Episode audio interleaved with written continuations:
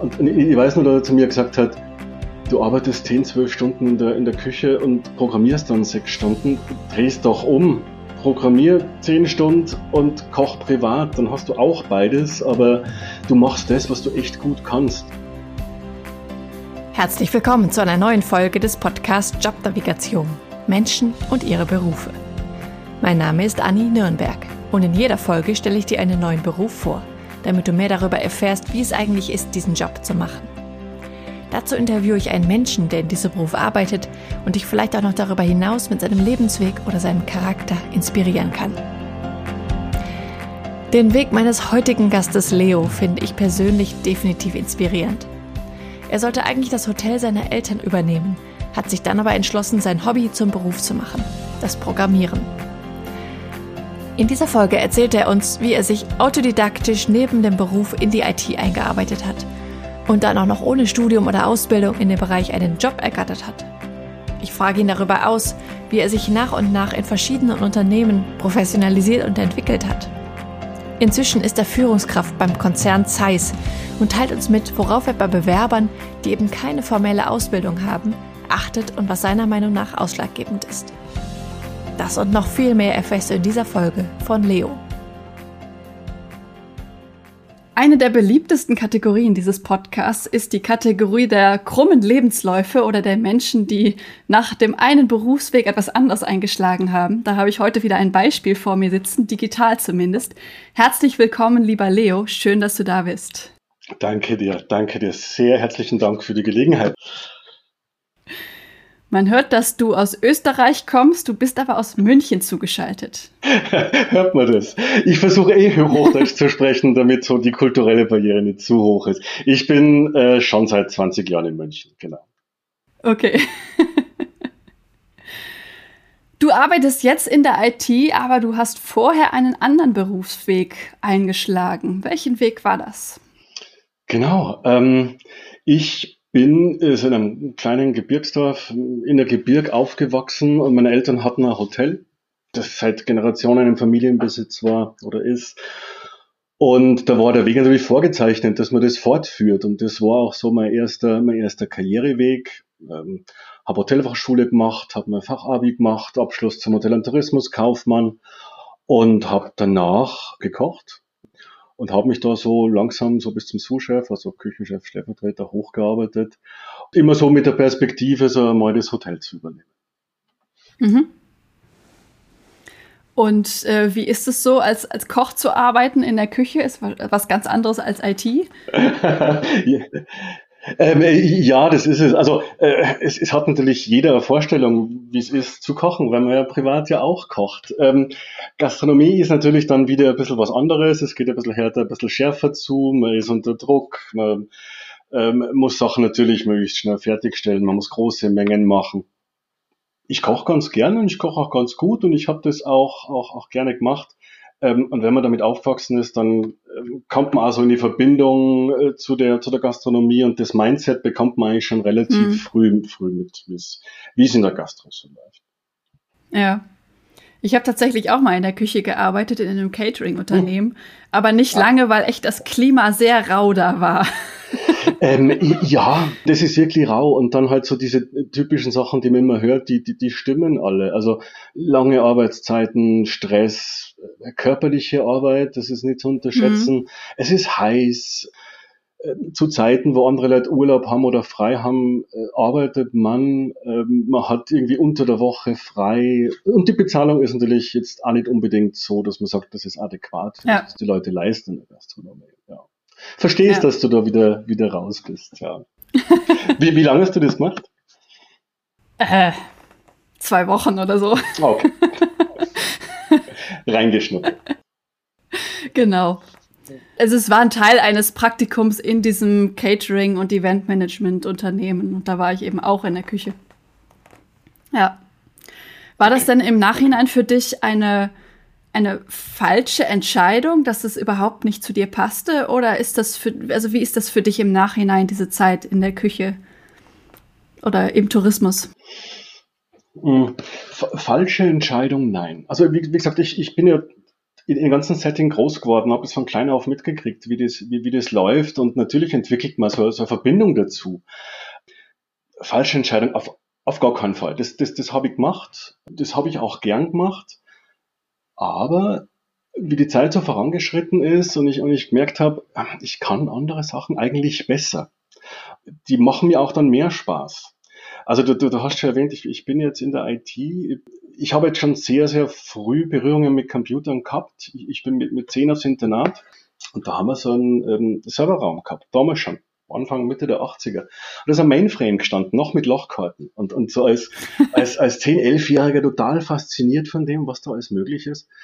Und das waren so meine ersten Berührungspunkte. Und dann bin ich natürlich meinen Älteren in den Ohren gelegen, ich, äh, Heimcomputer und, und etc. Den habe ich dann Gott sei Dank auch zu Weihnachten bekommen. Und habe dann angefangen, halt so Sachen zu programmieren als, als, als Kiddie. Und das waren so meine Berührungspunkte. Und ich habe gemerkt, das mache ich einfach wahnsinnig gern. Und das ist mein, mein Hobby. Und damit verbringe ich quasi den Rest meiner Zeit als, als Jugendlicher sowieso. Und, und dann auch, wie ich dann gearbeitet habe, habe ich auch gemerkt, ich verwende sehr viel Zeit mit, mit Computern neben der Arbeit. Okay, also das war so dein Einstieg ins Programmieren oder als Kind schon sich damit viel zu beschäftigen, ja. Genau, und immer so ein bisschen, was ich auch festgestellt habe, ich habe jetzt immer die, die Neugier gehabt, rauszufinden, wie Sachen funktionieren und, und, und wie man das mhm. machen kann. Und, und das war kindliche Neugier damals, die ich mir, glaube ich, ganz gut erhalten habe. Ähm, ja. Und immer so Sachen auf den Grund gehen zu wollen. Oder wenn man Sachen gesehen hat, ah, wie hat der das gemacht und so und versuchen, das nachzustellen. Das, das, das mhm. waren so meine, meine Antreiber. Mhm. Und wie kam es dann, dass du dann wirklich auch den Berufseinstieg in diesem Bereich gemacht hast oder die Entscheidung dafür? Also ich habe ich hab dann als Koch die Gelegenheit gehabt, nach Amerika zu gehen, habe da Angebot gehabt, bin dann auch nach Amerika, mhm. war, war zwei Jahre drüben. Und so in, in den letzten Monaten meines Aufenthalts dort äh, ist bei uns im Haus ein eingezogen, der hat einen kleinen IT-Laden im, im, im, Dorf weiter, sogar mit Dorf, Dorf weiter gehabt. Aber mit dem ratscht man dann natürlich und der hat mir erzählt, welche Computerprobleme er hat und dann habe ich sie gefixt und, und mit dem war ich dann die letzten paar Monate ziemlich, ziemlich oft beieinander. Und dazu muss man sagen, bei uns war es damals traditionell ja auch so, ja, man lernt einen Beruf und dann übt man einen Beruf aus und dann geht man mit dem mhm. Beruf in Rente und am besten noch einmal in, in derselben Firma. Das, das ähm, mhm. ist so noch, noch so traditionell drin. In Amerika ist das Mindset natürlich ganz anderes. Uh, American Dream, äh, mach was du magst und, und du schaffst es, wenn du nur genug Energie rein tust. Und der hat mir so ein bisschen den Flow ins Ohr gesetzt. Ähm, und, ich weiß nur, dass er zu mir gesagt hat, du arbeitest 10, 12 Stunden in der, in der Küche und programmierst dann sechs Stunden, drehst doch um, programmier 10 Stunden und koch privat, dann hast du auch beides, aber du machst das, was du echt gut kannst. Mhm. Naja, und dann hat er mir so den Flow ins Ohr gesetzt und dann bin ich wieder zurück von Amerika und äh, natürlich das ad acta geschoben, weil das war eigentlich kein Thema zuerst, weil natürlich das Hotel der Eltern im Hintergrund war. Aber wie das so ist mit so Ohrwürmern, der, der, der nagt dann und nagt dann mhm. und nagt dann. Und irgendwann habe ich dann gesagt, ich probiere es einfach mal. Und habe mich dann blind beworben bei einem kleinen Verlag in München, die so einen Haufen Webseiten gehabt haben für ihre wirklich Nischenmagazine. Also ein ganz kleiner Verlag mit 15 Leuten oder so. Äh, und bin dann auch genommen worden. Und da muss ich im Heiko, dem Chef von damals, wirklich dankbar sein. Das bin, bin ich ihm nach wie vor. Er hat mir da wirklich die Gelegenheit gegeben, mich als Autodidakt, der halt sich selber ein bisschen was beigebracht hat, hat mir die Gelegenheit gegeben, das wirklich auch so zu professionalisieren und hat mir da auch freie Hand lassen, die Sachen zu machen. Und in der Zeit beim Verlag habe ich mir dann das Wissen aufgesogen, was halt nur so geht und habe das professionalisiert. Und so, so bin ich da reingerutscht. Es, ich muss sagen, ich habe natürlich auch Glück gehabt. Es, es war genau die Zeit, so äh, Dotcom-Boom, der Anfang. Mhm. Leute sind gesucht worden, die so ein bisschen Ahnung haben. Und dadurch, dass ich auch schon relativ früh mit dem Internet in Berührung gekommen bin, ich habe schon 94, 95 so meinen ersten Internetanschluss gehabt, weil natürlich immer neugierig und so. Ähm, und habe damals auch schon Webseiten gebastelt, gebastelt, also im wahrsten Sinne des Wortes. Und das war halt so mein, mein, mein Einstieg in das Ganze. Dann aus dem, aus dem Verlag raus bin ich dann zum richtigen Softwarehaus gewechselt. Also quasi von der, von der Kreisliga, Bundesliga bin ich dann in die Champions League, also die das wirklich professionell machen. Und bei der Firma war ich dann zwölf Jahre und habe so meine, meine Karriere durchgemacht und so ziemlich alle Rollen gemacht, die es so in der, in der Softwareentwicklung gibt. Also vom Entwickler, Architekt, Projektleiter, so überall mal reingeschnuppert und seine Erfahrung eingesammelt. Mhm. Wie hat denn dein Umfeld auf diesen Wechsel reagiert? Ja, du kannst dir vorstellen, das war natürlich, das war natürlich nicht unbedingt jetzt, also es ist sehr, sehr willkommen. Ähm, Gerade weil das Hotel im Hintergrund ja noch da war. Ähm, ja. Und als einziges Kind ähm, war natürlich das vorgezeichnet, dass ich das ähm, übernehmen soll. Das, das war eine längerwierige Phase, dass das eben nicht nur jetzt einmal so ein Strohfeuer ist, sondern dass ich wirklich machen will. Ähm, aber das ist im Endeffekt mit einem guten Ende rausgekommen. Ähm, meine Eltern haben das Hotel dann verkauft, sind in Rente und ich bin in der IT geblieben und mache das nach wie vor und hab's auch noch nie bereut. Ich glaube, es gibt mhm. nichts Schöneres, wenn man wirklich sein Hobby zum Beruf machen kann. Ähm, mhm. Und das, das, ich, liebe das, was ich mache. Was Schöneres gibt es an und für sich nicht. Ja. Und was hast du dann konkret ähm, in, den, in den ersten zwei Unternehmen gemacht? Du hast eben gesagt, du hast ziemlich viele Rollen durchge durchgehabt. also, also beim, beim, beim, ersten Unternehmen war ich quasi der Einzige, der irgendwie so mit, mhm. mit IT-Technik, Software zu tun gehabt hat. Ich habe mir quasi die, äh, die Webseiten angeschaut, die die damals gehabt haben. Die sind alle manuell gebaut und, und Seite für Seite abgeloadet worden. Ähm, dann habe ich gesagt, ja, da könnte man doch so ein bisschen Content-Management-System schreiben. Das, das war Ende der 90er noch, bevor es überhaupt die großen Content-Management-Systeme gegeben hat. Und da habe ich so ein Management-System geschrieben und dann haben wir immer mehr und mehr Seiten aufgebaut und ähm, mir noch Gedanken gemacht, wie man quasi so Bannerverwaltung machen kann, dass die der Verlag auch Werbung schalten kann, etc. Im Endeffekt eine Idee gehabt, zum Heiko, meinem Chef gegangen oder Heiko eine Idee gehabt und das haben wir dann einfach umgesetzt und gemacht und ausprobiert. Das war eine sehr tolle Zeit, weil man einfach sehr viel einfach ausprobieren konnte und wenn es nicht funktioniert hat, naja, okay, dann hat man wieder was anderes probiert. Und dadurch habe ich wirklich sehr, sehr viel gelernt wie man Sachen angeht, wie man Sachen macht. Natürlich dann auch Sachen gelernt, die vielleicht jetzt nicht so professionell sind, aber sie haben zumindest funktioniert. Und das ähm, Professionelle habe ich dann eher in der zweiten Firma gelernt, bei dem, bei dem Softwarehaus in München. Mhm. Also die, die, die wirklich ähm, für, für Siemens und Deutsche Telekom haben wieder Software gemacht, wie man richtig Software entwickelt. Das war natürlich dann nochmal eine Umstellung. Es ist natürlich was anderes, ob ich vor mich allein hinprogrammieren, Hauptsache ja. es funktioniert, oder man ist in einem großen mhm. Team und, und wie man zusammenarbeitet und, und wie die Aufgabenteilung ist. Und, äh, dokumentiert. Dokumentieren? Ach, woher weißt du, dass das Dokumentieren so ein bisschen ein Problem ist? Äh, ja, oder wie man Code schreibt, der wartbar ist oder der leicht testbar ist.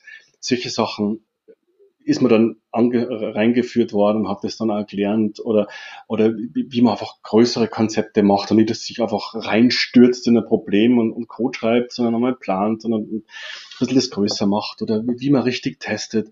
Die Sachen habe ich dann da wirklich von der Pike auf beigebracht gekriegt. Mit einem wahnsinnig tollen Team. Also das, die, die Firma mhm. dort war wirklich richtig, richtig toll, familiär, super Team schaue ich wirklich gern zurück auf die Zeit. Hm. Und du hast ja dann auch noch nebenberuflich ein Studium angefangen. Wie, warum kam es dazu? Ja, das ah, ist natürlich, ähm, okay, ich, ich bin als Autodidakt da reingerutscht und ein Hobby zum Beruf gehabt. Und das hat mir, bin natürlich auch immer ein bisschen genagt, dass man sagt, naja, es ist ja der Hobby und es ist kein Beruf. Und bei uns im, im deutschsprachigen Raum in Österreich noch viel mehr wie in, in, in Deutschland ist es so ein Titel natürlich einiges wert, so in der mhm. Repräsentation nach außen. Und dann habe ich gesagt, so, jetzt habe ich mir das selber beibracht, jetzt habe ich äh, Sachen auch professionalisiert, aber jetzt, also Studium wäre schon gar nicht schlecht. Und dann habe ich mir so umgeschaut und gesagt, so, berufsbegleitend studieren, das funktioniert ganz gut, habe mich dann für Wirtschaftsinformatik entschieden. Mhm. Vor allem, weil ich an einem Punkt in meiner, meiner Karriere war, wo ich gesagt habe, naja, Braucht man Studium, braucht man kein Studium? Geht es eigentlich darum, dass ich was kann oder geht es darum, dass ich einen Zettel an der Wand hängen habe mit einer schönen Urkunde? Und ich gesagt, na okay, ich, ich, ich mach's. Und da habe ich dann äh, vier Jahre Fernstudium gemacht. 40 Stunden gearbeitet, 40 plus Stunden gearbeitet und, und nebenbei studiert. Und das ja dann auch noch mit zwei kleinen Kindern. Ja, Ja, und, und, und eine Frau dazu. Ja, ähm, ähm, das äh, war eine Herausforderung, glaube ich, glaube ich, für alle. Also nicht nur für mich, es war klar, war es für mich anstrengend.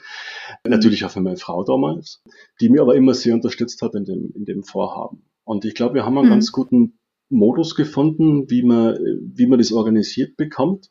Und da bin ich nach wie vor dankbar auch für die Flexibilität, die, die wir als Familie gezeigt haben und natürlich auch, das, das Studium war natürlich auch so flexibel angelegt, dass man doch relativ gut planen kann. Ja. Also das war eines der Studien, wo du quasi die ganzen Studienmaterialien zugesendet bekommst und du machst du dann selber deinen Zeitplan, bis wann lernst du, hm. wann machst du deine Klausur etc. Dadurch war das eigentlich ganz gut planbar.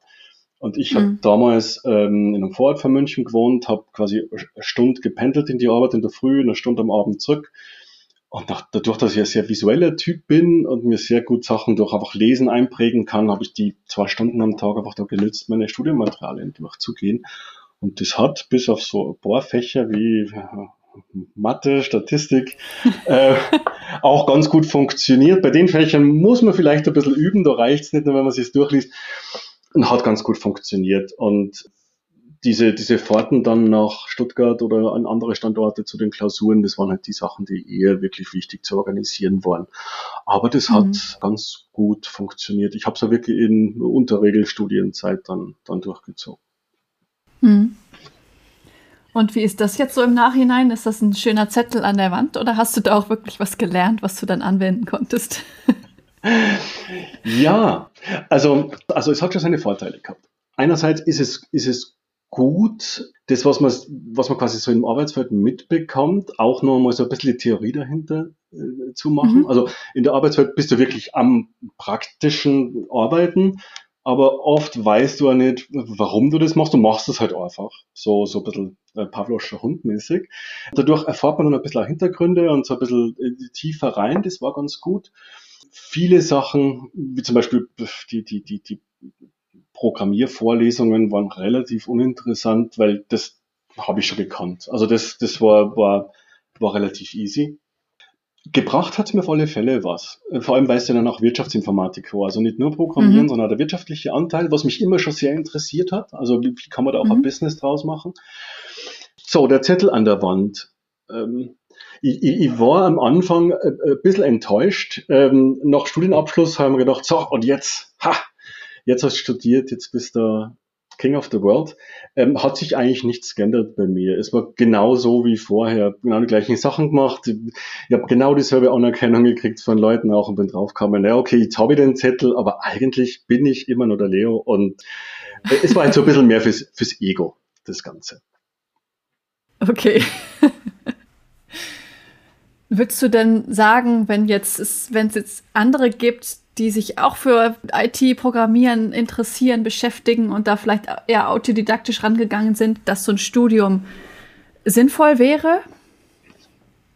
Ich glaube, das ist eine sehr individuelle Frage, die man jetzt nicht wirklich so generalisieren mhm. kann. Es kommt natürlich darauf an, wie, wo die Interessen von einem liegen und wo seine Stärken und Schwächen sind und ob man Erfahrung damit hat und ob man das machen will oder nicht. Und ein Studium schadet natürlich nicht. Und wenn es nur darum geht, in der Bewerbung äh, eine gewisse Erfahrung zu zeigen oder zumindest, dass man sich mit dem Thema beschäftigt hat und was durchgezogen hat, ähm, ja. da, dazu hilft es schon. Für, für mich persönlich ist jetzt bei meinem Werdegang jetzt nicht unbedingt verwunderlich, äh, nicht unbedingt nötig, dass jemand studiert hat.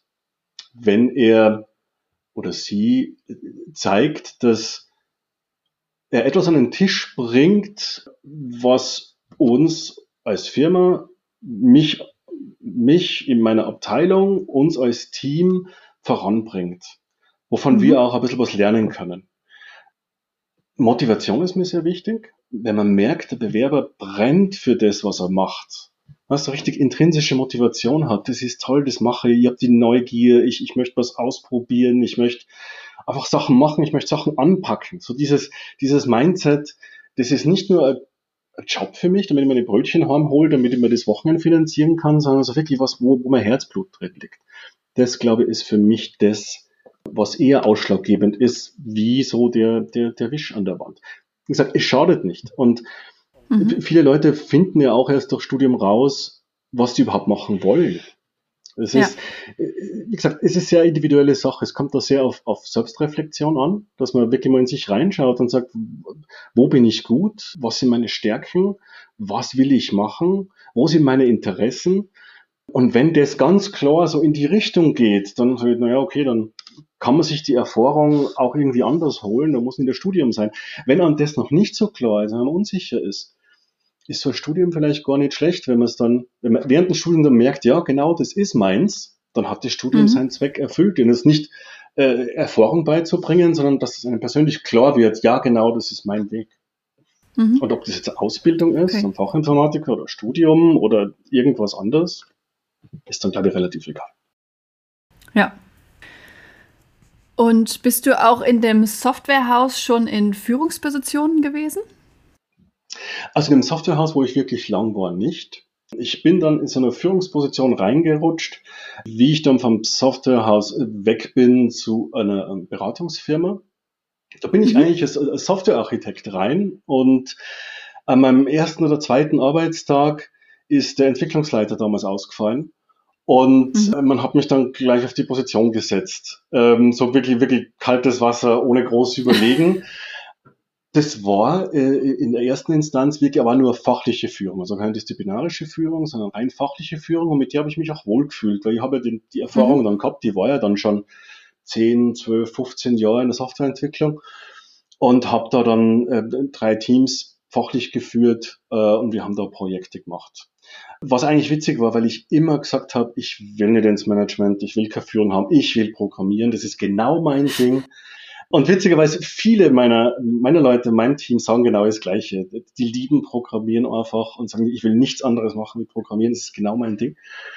Bin aber eben dann draufgekommen, dass ich auch das, glaube ich, ganz gut kann. Mhm. So ein bisschen, so, so nicht mehr so in den, in den täglichen Problemen, Problemlösungen, Bugfixing zu arbeiten, sondern so eine Stufe höher zu gehen, so ein bisschen den Bird's Eye View zu haben und so ein bisschen die Fäden in der Hand zu haben und das zu organisieren. Und bin so im Laufe der Zeit eigentlich ganz gut, glaube ich, in die Rolle reingewachsen und habe mich mehr als arrangiert damit und, und bin, glaube ich, ähm, ja, ganz gut darin. Ohne falsche Also für fachliche Führung, was bedeutet das genau im Gegensatz zu disziplinarischer Führung? Vielleicht wissen das nicht alle. Hm, ah, okay. Also ähm, da, da ging es so rein drum, ähm, wie entwickelt man Software, welche Features implementiert man, wie implementiert man, also da geht es rein ums, ums, ums, ums Technische.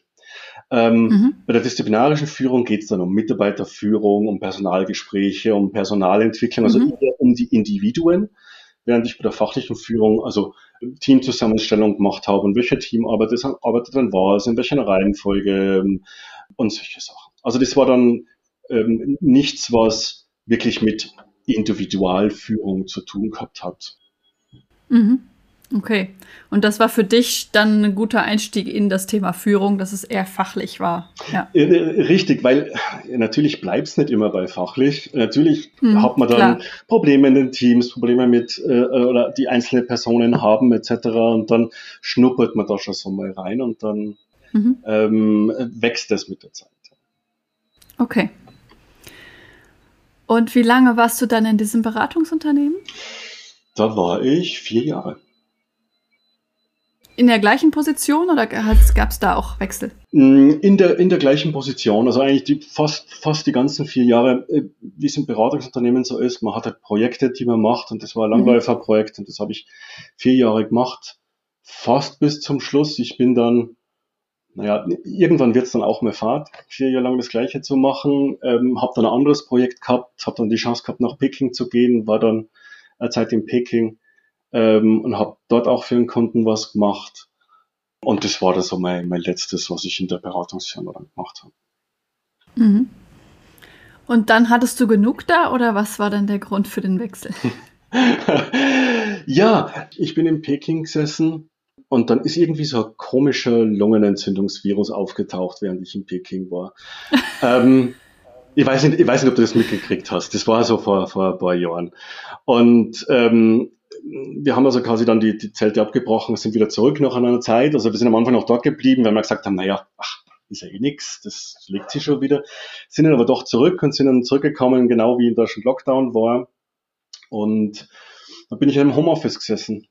Mit, mit Ende 30, so, so ein bisschen Sinnkrise, wie wie es halt dann so ist. Man überlegt so, Beratungsunternehmen äh, ist ein toller Job, ich verdiene mehr Geld, ich, ich liebe das, was ich mache, aber so irgendwie der Sinn dahinter äh, war nicht so da. Und dann habe ich ja überlegt, mhm.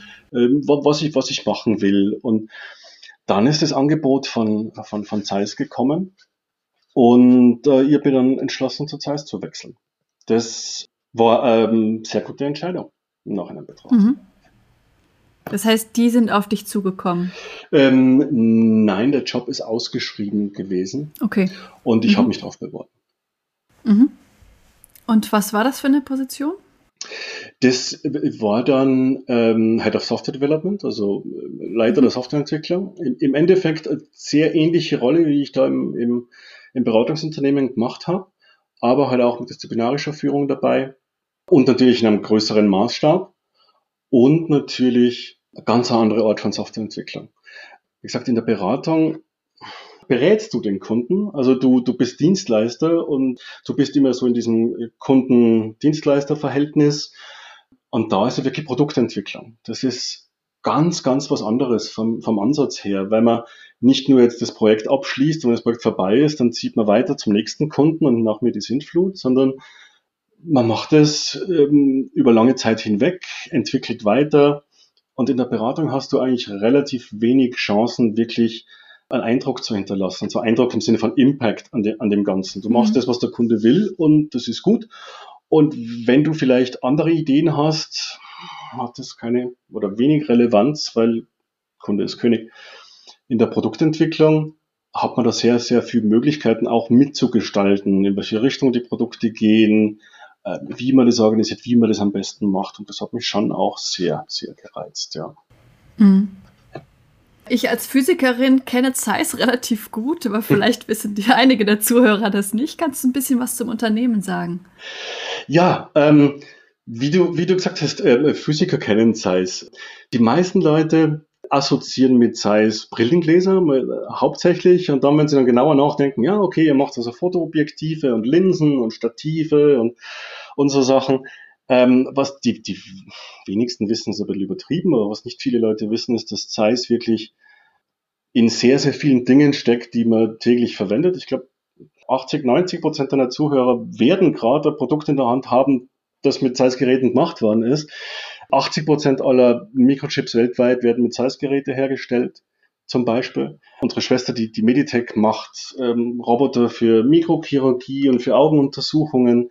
Ich persönlich arbeite in der Mikroskopie. Also wir bauen Mikroskope und, und stellen Geräte bereit, dass Forscher ihre Forschungen vorantreiben können. 30 Nobelpreisträger arbeiten mit Zeiss-Geräten zum Beispiel. Und dann machen wir auch Sachen wie, wie Messtechnik. Mein, mein Lieblingsbeispiel ist auch immer äh, der Mars-Rover zum Beispiel. Da sind wir auch indirekt beteiligt dran. Ähm, einerseits mit Messgeräten, die Bauteile vermessen haben, also die Qualität der Bauteile vermessen haben.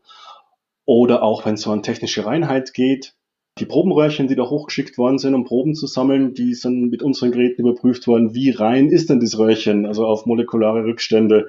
Nicht, dass da was Falsches dann zurückkommt. Also Zeiss ist in sehr, sehr vielen Sachen drin, was man eigentlich gar nicht glaubt. Mhm. Selbst wenn man das weiß, dass wir das ganze Sachen machen, ist dem Glauben, den Leuten, glaube ich, immer noch nicht so sehr bewusst, wie viel Anteil Software auch noch dazu ausmacht. So ein Gerät ist, ist toll und so bahnbrechend, aber brauchen meisten, in den meisten Fällen wirklich auch Software, das funktioniert.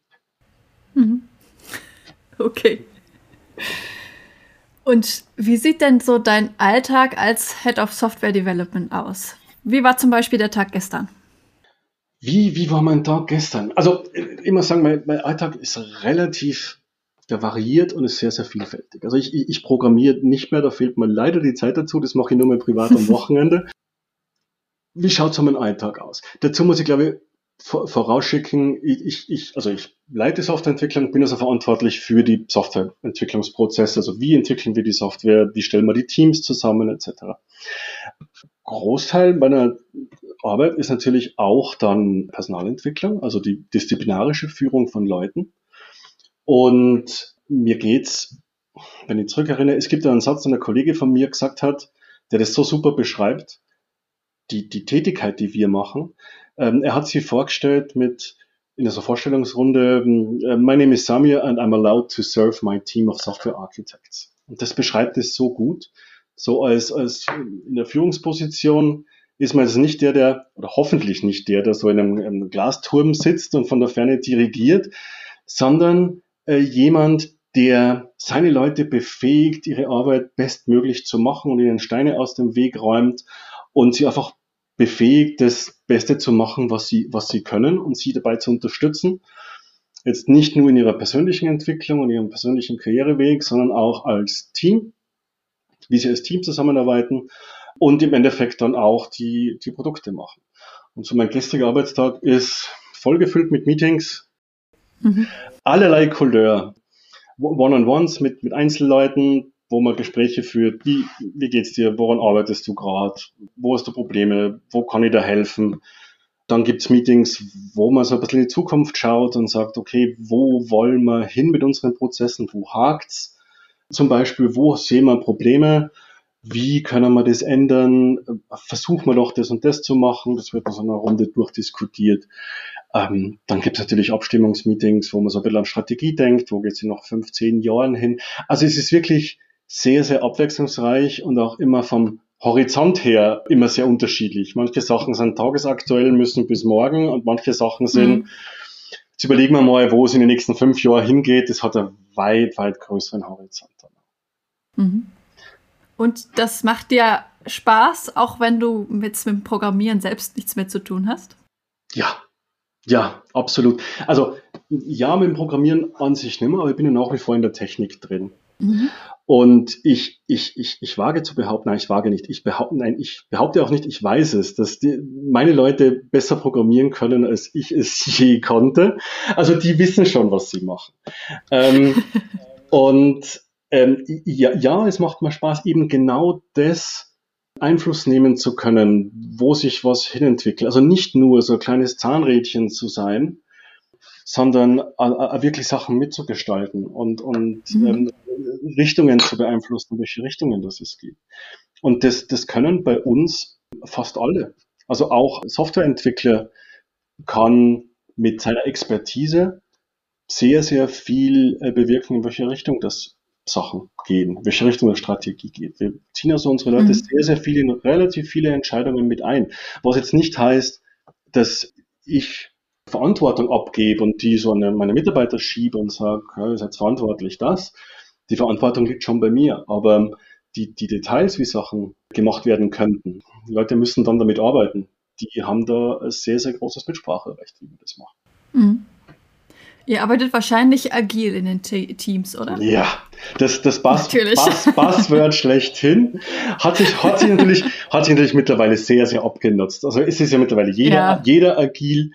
Ja, aber wir, wir arbeiten agil zumindest nach den Grundsätzen. Also ich bin kein Freund von so Textbook-Implementierungen, sondern wir, wir, wir picken uns so die, die guten Sachen raus und probieren sehr viele Sachen aus und das Wichtige ist, dass man eher das agile Mindset lebt, als wie so nach, mhm. nach, nach Regeln zu machen. Natürlich, je größer die Firma, desto mehr Regeln sind nötig, um das Ganze so ein bisschen im Zaum zu halten. Das lässt sich in einer kleinen Firma besser machen. Aber ja, natürlich arbeiten wir wirklich. Ja.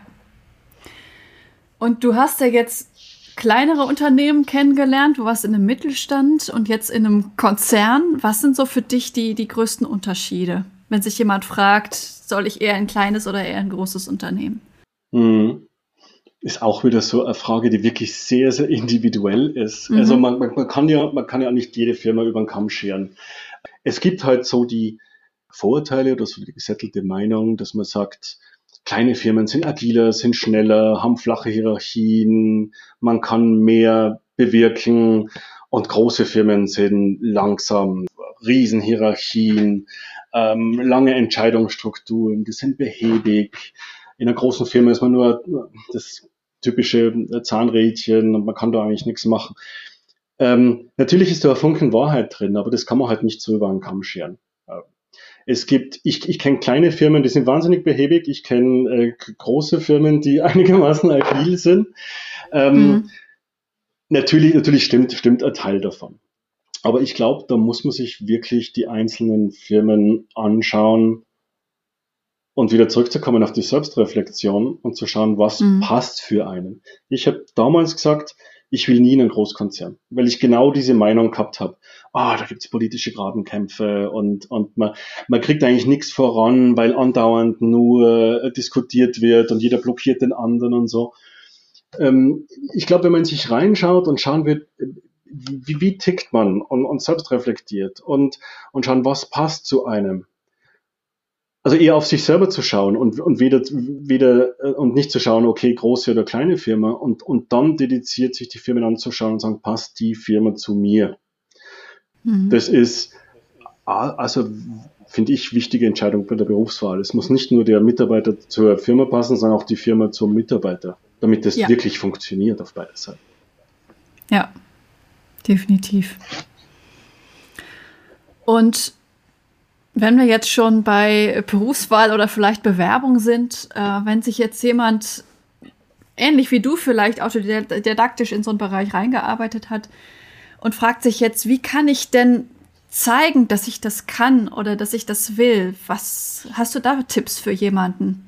Jemanden, der da jetzt keine formelle Ausbildung in dem Bereich hat? Hm.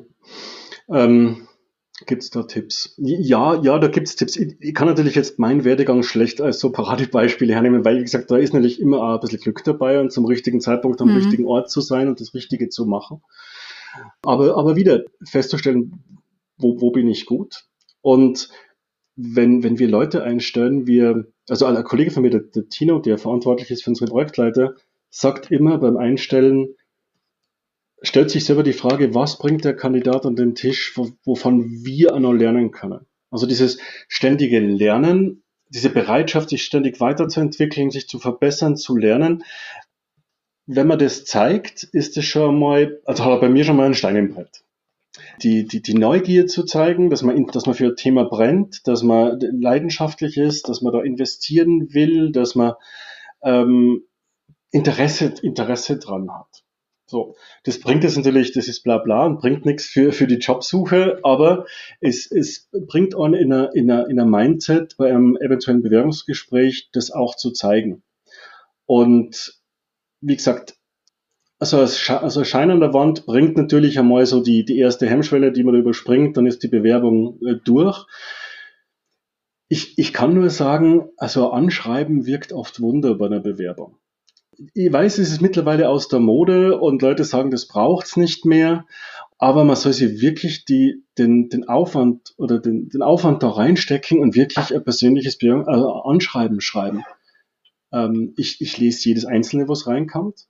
Und wenn man mhm. da drin merkt, ja, der brennt, der, der will und, und sieht den Grund, warum er sich jetzt bei uns bewirbt. Also ich glaube, ich habe noch fast jeden zum Bewerbungsgespräch eingeladen, zumindest zum ersten Telefoninterview, der so ein Anschreiben geschrieben hat, das mich überzeugt hat. Wenn man natürlich mhm. sieht, das ist quasi one for all, also immer dasselbe und geht nicht persönlich auf die Stelle ein oder, oder anderes, dann natürlich nicht. Aber wenn, wenn man da schon merkt, macht dann wirklich Aufwand, um sich zu beschreiben und seine Stärken rauszukehren und zu erklären, warum er glaubt, dass er uns weiterhilft bei den Sachen, die wir machen. Dann ist das schon mal eine sehr gute Sache. Und mhm. wie, wie glaube ich schon gesagt habe, die, die Motivation und die Neugier ist, ist wichtiger wie die Erfahrung. Die, die Erfahrung und das Skillset, das kann man lernen und das kann man den, den Leuten auch beibringen im Laufe der Zeit. Das war, war bei mir genauso. Ich bin, ich bin reinkommen und habe was gekannt, aber ich habe das dann gelernt on, on the job und habe die Gelegenheit Gott sei Dank gehabt. Und wenn man die Motivation zeigt, dann glaube ich, ist das schon mal ein sehr, sehr guter erster Schritt. Hm. Das empfehle ich auch eigentlich äh, jedem. Also manche glauben ja, dass es irgendwie unprofessionell wirken würde, wenn man seine Begeisterung für etwas zeigt. Aber ich finde, es ist genau im Gegenteil der Fall. Richtig, richtig, richtig. Die, die, die, die, die, die Begeisterung, äh, die dann vielleicht sogar mitreißend ist. Weißt, genauso Leute will ich in meinem Team, die, die Freude strahlend auf was arbeiten, weil sie begeistert sind für das, was sie machen. Ja, und dann mhm. bringt man ihm halt eine neue Programmiersprache bei, wenn es sein muss. Das, glaube ich, ja. ist nicht das Thema. Natürlich immer, immer im Rahmen. Man muss natürlich schauen, dass ähm, die, die, die Mischung stimmt äh, in, in Teams. Man kann jetzt nicht nur lauter Leute in einem Team haben, denen man was beibringen muss, aber in einem ganzen Rahmen auf alle Fälle, ja. Mhm. Okay. Du hast im, im Vorhinein gesagt, dass dir in deinen Teams oder in deiner Abteilung Diversität sehr wichtig ist. Was bedeutet das für dich? Diversität ist ja ähnlich wie Agil auch gerade so ein Hypewort, was, was in aller Munde ist. Ähm, leider wird bei der Diversität wird es meistens sehr reduziert auf, auf Geschlecht. Ähm, mhm. Da weiß Diversität so, so viel mehr. Also das ist, das ist Geschlecht, das ist Religion, das ist Kultur, das ist ähm, Weltbild eines, eines jeden Einzelnen und, und die Prägungen, die man äh, im Laufe seines Lebens gehabt hat und die Erfahrungen, die man gemacht hat. Und es ist wirklich so die Unterschiede, die uns als Individuen auszeichnen. Und das ist mir aus, aus dem Grund wichtig, weil man dadurch sehr, sehr viele Perspektiven kriegt mhm. im Team. Sei es jetzt rein auf, auf, auf, auf technischer Ebene. Diversität ist ja auch Alter zum Beispiel. Wenn ich in einem Team habe und habe ein paar junge, frisch aus dem Studium oder frisch aus der Ausbildung oder frisches Autodidakt eingestellt und dann habe ich einen alten Hasen drin, die können voneinander lernen. Es kann auch der alte Hase noch was lernen, weil der Junge vielleicht eine Perspektive reinbringt, die neu ist, die frisch ist und man dadurch einen ganz anderen Blickwinkel auf das Problem kriegt. Nicht nur jetzt, was technische Lösungen betrifft, sondern auch was so Teamdynamiken betrifft. Mhm. Und ich finde immer, je mehr Perspektiven, desto besser, weil umgekehrt, dann wäre man ja perspektivenlos. Und wer will schon perspektivenlos sein? Deswegen ist Diversität für mich schon, schon sehr wichtig. Und dass man da auch eine wirklich gute Mischung hat. Also wir in München haben, wenn wir jetzt bei Kultur bleiben, wir sind aus 35 Nationen in München in, in, in der Software. Wir haben 40 Prozent Frauenanteil. Wir sind aus, glaube ich, aus allen Religionen haben, haben wir Leute da. Wir haben junge Leute, wir haben Leute, die kurz vor der Rente stehen. Wir sind äh, ein ganz schön gemischter Haufen, ja. Und mhm. jeder bringt so seinen Teil mit. Und das finde ich einfach eine tolle Sache. Hm. Und der, der bisherige Werdegang oder was man vorher gemacht hat, ist ja auch nochmal was für Diversität reinbringt. Ja, ja, richtig. Also ähm, ich habe zu vielen Leuten immer gesagt, ich empfehle jeden einmal in der Gastro gearbeitet zu haben. Wirklich, es, es, ähm, äh, man kriegt die Füße wieder auf den Boden, wenn man, wenn man, wenn man das gemacht hat. Ja, weil es einfach so eine ganz unterschiedliche Erfahrung ist zu, zu dem, was, was so in der IT abgeht oder wenn man ja. halt dann sehr, sehr technisch ist und, oder generell was Handler, Handwerkliches einmal zu machen. Ja, und die Erfahrungen witzigerweise, die man dann ähm, gemacht hat, kann man oft auch auf sehr andere, in anderen Kontexten auch anwenden. Also Stichwort Unknown Unknowns und, und, und Lernmodelle etc. Also das funktioniert ganz gut. Hat mhm. mir zum Beispiel in der Beratung sehr geholfen, dieses, dieses Verständnis, der Gast ist König und, und, und der Kunde will und ich, ich, ich mache sowas, hat mir in der Beratung sehr geholfen. Mhm. Okay. Gibt es sonst noch was, was du den Zuhörern gerne mitgeben möchtest? Mut, Mut zu haben. Ähm, selbstreflektiert zu sein, rauszufinden für einen selber, was einem gut tut, was man gern macht, worin man wirklich gut ist und nicht aufzugeben. Und äh, ab und zu kommt das Glücksvogel und, und hilft einem weiter. Und, und ab und zu geht der Tür auf, wo man die Tür nicht erwartet hätte. Und ähm, nicht verzagen und einfach mal probieren und einfach so ein bisschen auch den, den, den, den Mut zu haben, äh, zu sagen, jetzt gehe ich wirklich aus meiner Komfortzone raus und äh, mhm. probiere einfach mal. Ich glaube, noch, noch nie war die Gesellschaft fehlertoleranter wie jetzt. Ähm, es ist klar, man ist menschlich, man macht Fehler. Wie man mit Fehlern umgeht, ist, glaube ich, so die, so die Sache. Und zu scheitern an irgendwas heißt nicht, dass man verloren hat. Wie man mit dem Scheitern umgeht und wie man sich aufrappelt und wie man dann weitermacht, ist so das, wie, wie man im Leben vorankommt. Vielen lieben Dank. Ich fand es sehr inspirierend. Auch wenn ich nicht vorhabe, in die IT zu gehen, trotzdem. Ich, ich, ich danke dir. Du hast ja einen sehr großen Einblick in die IT durch deinen Mann. Deshalb kann ich es verstehen, ja. wenn du auch nicht rein bist. Vielen lieben Dank. Ich danke dir. Das war eine weitere Folge des Podcasts Jobnavigation Menschen und ihre Berufe mit Anni Nürnberg. Wenn ich dich mit diesem Interview inspirieren konnte, freut mich das tierisch, denn dafür mache ich diese Arbeit. Hör dir auch gerne noch andere Podcast-Folgen an, um die Unterschiede zwischen möglichen Berufen klarer zu verstehen und dich von verschiedenen Menschen inspirieren zu lassen. In den Show Notes verlinke ich dir ähnliche Folgen. Wenn dir das Interview gefallen hat, habe ich eine kleine Bitte an dich. Bitte geh in deiner Podcast-App auf die Übersichtsseite dieses Podcasts und gib ihm eine Bewertung. Am besten mit 5 Sternen. Das kannst du jetzt machen, während du den Rest der Folge hörst. Damit hilfst du mit, dass noch mehr Menschen von dem Podcast profitieren können. Vielen lieben Dank. Vielleicht bist du ja auf der Suche nach einem Beruf, in dem du so richtig glücklich bist, wie meine Gäste in diesem Podcast. Wenn du dir Unterstützung wünschst bei der Frage, welcher das für dich sein könnte und wo du so richtig aufgehst, helfe ich dir gerne, Klarheit zu finden. Du hast dabei die Wahl. Du kannst dir selbst in einem strukturierten Online-Kurs selbst erarbeiten, welcher Beruf dich maximal erfüllt. Oder du wirst von mir im Coaching an die Hand genommen und wir gehen den Weg gemeinsam. Wie ich bei beiden Varianten vorgehe, kannst du dir in Folge 100 anhören. Mehr Informationen zu meinen Angeboten findest du auf der Webseite. Sie ist in den Shownotes verlinkt. Wenn du mehr zu mir als Person erfahren möchtest, empfehle ich dir, die Folgen 10 und 20 anzuhören. Dort erzähle ich von meinem eigenen Weg, der mich zu meinem Traumjob, nämlich dem Berufscoaching, geführt hat. Es ist so schön, einen Beruf zu haben, wo du wirklich gerne hingehst, in dem du mit Leichtigkeit erfolgreich bist, wo du deine Stärken und Talente einsetzen kannst, der dich einfach auf allen Ebenen erfüllt und glücklich macht. Ich wünsche dir von Herzen, dass du dieses Gefühl erlebst, und zwar möglichst jeden Arbeitstag. Deine Anni von Jobnavigation.